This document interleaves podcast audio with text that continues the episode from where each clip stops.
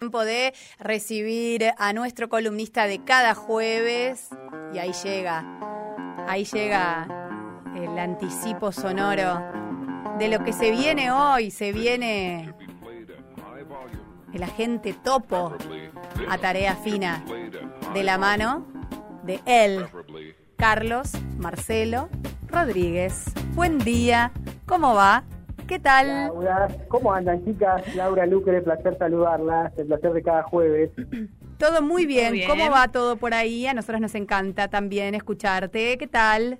Bien, bien, bien, muy bien, muy contento eh, de, reencontrarnos al aire. Extrañé sí. el jueves pasado que, no estuvimos a raíz del Jueves Santo. Así que bueno, eh, no obstante estamos acá hoy para, para hacer la columna nuevamente. Con, eh, con mayor impulso, viste que cuando extrañas el reencuentro siempre es mejor. Ni me lo digas, ni me lo digas. Bueno, anduviste extrañando mucho, ¿qué pasó? Y uno en la vida ha extrañado y se ha reencontrado. O, o, ha extrañado y ha encontrado. Y ha encontrado. Bueno, me parece que otro día vamos a hablar de eso si te parece. Hemos hablado, ya hemos hablado tantas veces de los amores. sí, también, es verdad. Pero no sé si tanto de los extra, del extrañar y el reencuentro. pero bueno, pero lo, lo, lo, tenemos ahí en carpeta, eh, agendado. agendado.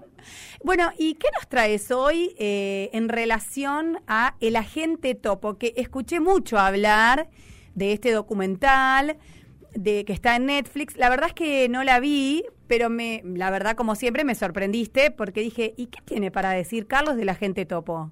Mira, lo, mejor de, la gente topo es un poco lo que enunciábamos ahí en el flyer de difusión previo eh, a la salida de la columna de hoy, al estreno de la columna de hoy, y es que no se sabe si es un documental o una ficción. ¿eh? Y eso es lo mejor que tiene una, una obra de arte, sin duda, si es que desafíe los sentidos, que pierdas la noción ante lo que tenés enfrente. Y lo más inquietante de la gente topo, que es ese audiovisual chileno al que podría encuadrarse como ficción, pero que tiene un certero pulso documental, te deja ahí tiritando. Y en ese temblor, en ese temblor, está el más profundo reflejo que una pieza artística puede implicar. El agente topo está grabado en un hogar de ancianos y con huéspedes reales. La historia gira en torno a un detective de 83 años que debe infiltrarse contratado por una supuesta clienta para investigar si a su madre la atienden como corresponde.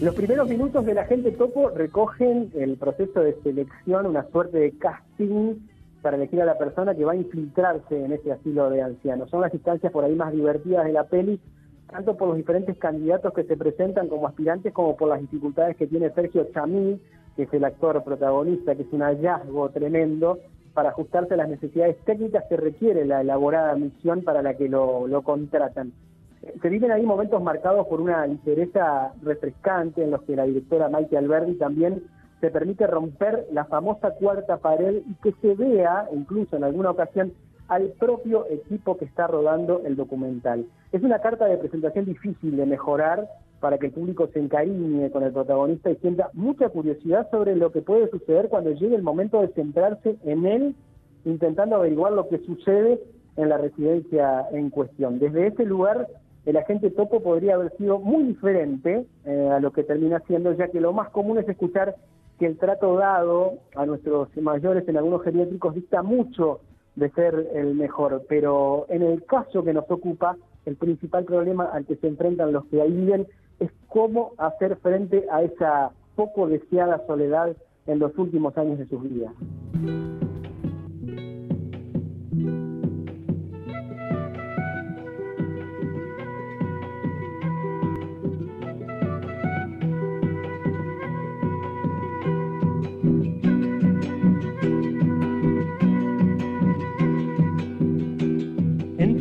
Cuerpo flor de fuego tiene paloma. Un temblor de primaveras, palomita. Un volcán corre en tus venas. y mi sangre como brasa tiene paloma.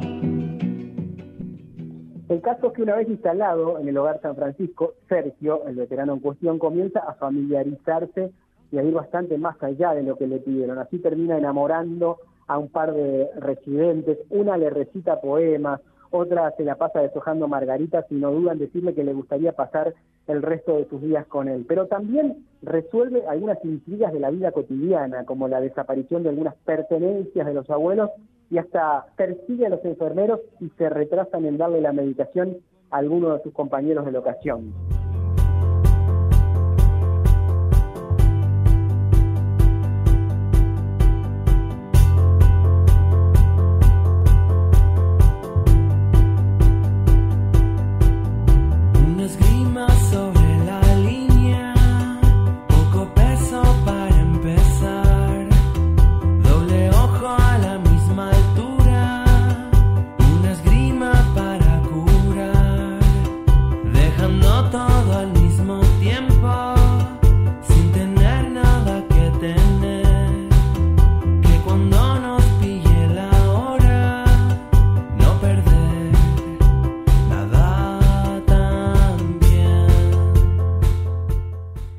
la ocasión. claves del relato, dirigido de manera brillante, como decíamos, por la cineasta Maite Alberdi, es el abordaje de la soledad de los mayores. Escuece ver a una abuela que de tanto extrañar al exterior eh, tiene el delirio de que su madre la llama por teléfono y le ruega que venga a visitarla. Otra, y en una charla al sol del patio le cuenta que tiene cuatro hijos, pero todos con sus familias y sus compromisos que hace que no la vayan a ver como le gustaría.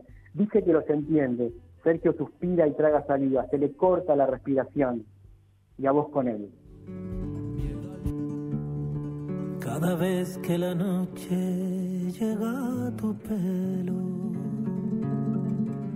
de cada estrella blanca yo siento celos. Y cada vez, cuando amanece, cada vez me siento un poco más de tu mirada preso y cada vez entre tus brazos cada vez despierta una canción y nace un beso. Será por Víctor Jara y sus sueños sencillos, por el run run que se le fue para el norte a Violeta Parra o por la dulzura eléctrica de Javier Amena por algo es, pero lo cierto es que el acento chileno siempre me llamó la atención, me atrajo de modo magnético, como una caricia incierta. Pongamos que se llama Claudio. Es colectivero y nació tras la cordillera. Conduce una de las tantas unidades de la línea 5 y me lo cruzo cada tanto, hasta esa semana, que me tocó tres días seguidos.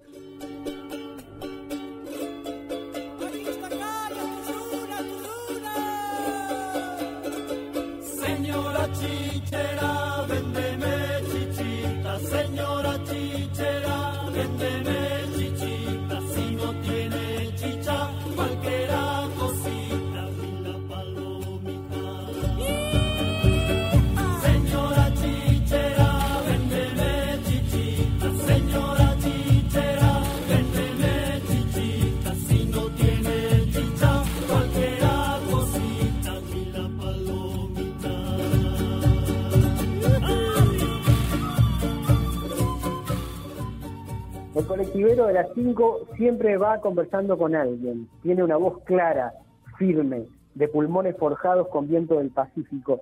Cada vez que lo oigo hablar, elijo quedarme cerca para escucharlo. Y no porque me interese saber de su vida familiar o descubrir si piropea por lo bajo alguna transeúnte. Me quedo cerca porque siempre habla de Chile y lo hace con un amor casi documental. Así reviví lo bravo que es transitar la legendaria ruta del Caracol cuando la nieve cae en cantidades industriales. O me enteré, por ejemplo, que el mejor salmón ahumado se come en un pueblito que se llama Ciudad de los Andes, apenas maridado con queso mozzarella mientras se suspira aire trasandino.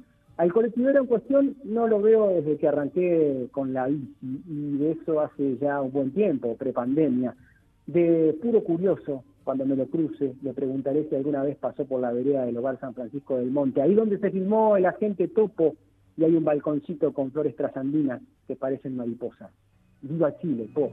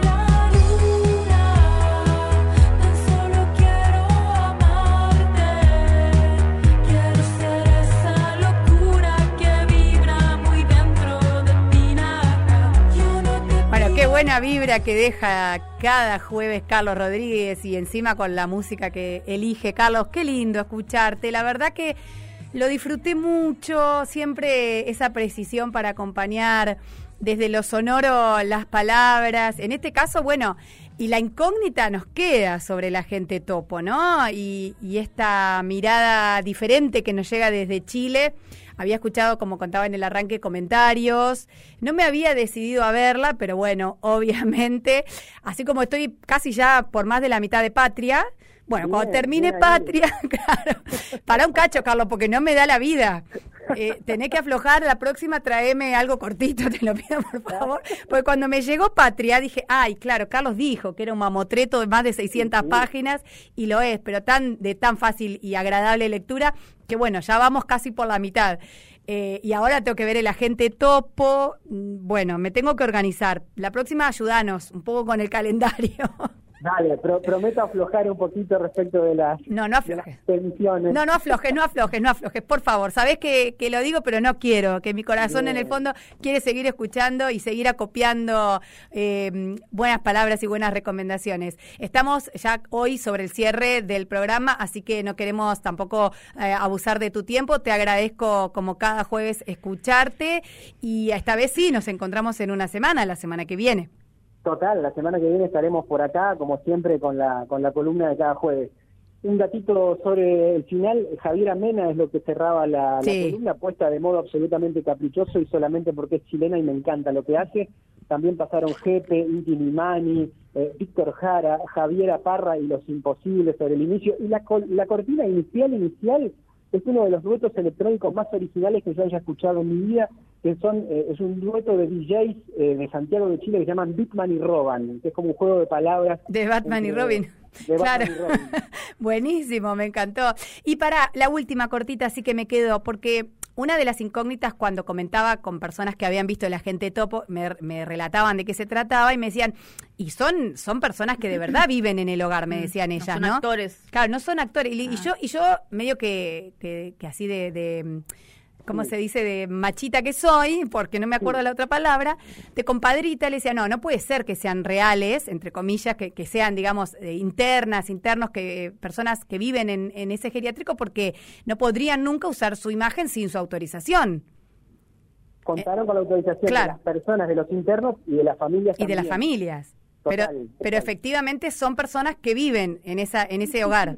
Es un hogar eh, y está filmado de modo documental y a su vez mm. ficcionado alrededor. La, construcción audiovisual que hace Maite Alberdi, la directora, es genial. Es genial, eh, no, ya veo. No podemos dejar de comentar que estuvo doblemente nominada al Oscar esta, esta pieza, a la que a mí me cuesta definirla si es una película de ficción o si es un documental.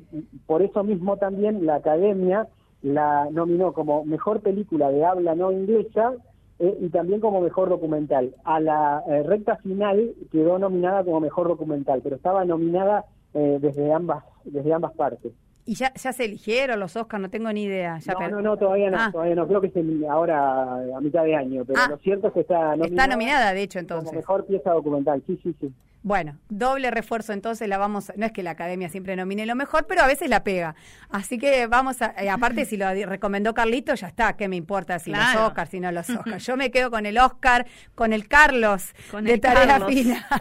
un abrazo, Carlos, un placer, hasta el jueves. Un beso grande y abrazo para todos ahí en el estudio.